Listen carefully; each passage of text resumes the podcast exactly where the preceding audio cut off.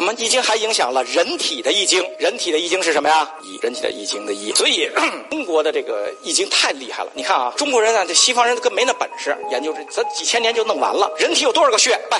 不知道吧？记住了，以后你就照着你能看到的说。中国人最爱说的一句话，最爱讲的一句话叫“人体有多少个穴？三百六十五个穴”，明白了吧？一年多少个月？那中人体有什么？十二经脉，也叫经络，都可以，知道吧？脊椎有多少个？